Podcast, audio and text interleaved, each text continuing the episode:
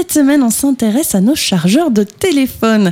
D'ici la fin d'année 2024, nous aurons tous exactement les mêmes types de chargeurs pour nos appareils. Exactement, on vous en parlait déjà la saison dernière, mais cette fois c'est officiel. L'Europe s'est décidée, dès l'automne 2024, tous les appareils rechargeables devront être équipés d'un port USB-C, ce fameux chargeur à l'embout symétrique qu'on peut mettre dans les deux sens. Les constructeurs devront proposer à la fois des câbles, mais aussi des ports de recharge en USB-C, ainsi qu'un protocole de charge rapide, euh, même pour toutes les marques. Voilà.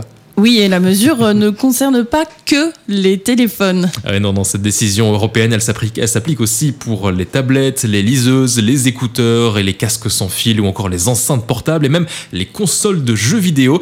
Une petite exception pour les ordinateurs portables, ils devront aussi y passer peut-être plus tard, mais rien n'empêche les constructeurs d'ajouter en plus du connecteur USB-C une deuxième prise de recharge avec n'importe quelle autre technologie. Mais finalement, pourquoi imposer ces, ces câbles uniques en USB-C eh bien, cette mesure, elle est avant tout économique et écologique. L'Union européenne estime que les chargeurs jetés et inutilisés représentent environ 11 000 tonnes de déchets par an.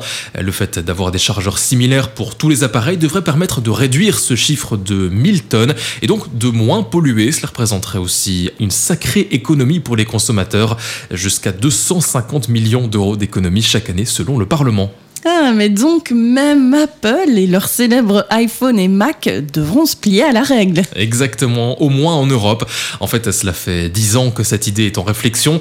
Ces dernières années, de plus en plus de constructeurs se sont tournés d'eux-mêmes vers la production d'appareils avec des recharges USB-C plus universelles, tous, sauf un, Apple s'opposait encore et toujours à l'envahisseur européen. La marque à la pomme a toujours freiné des quatre fers et défendait ses chargeurs à Lightning Apple.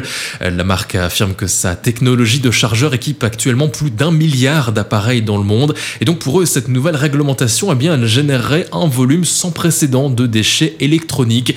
Euh, mais pour le Parlement et le Conseil européen, le coût à gagner est plus intéressant sur le long terme.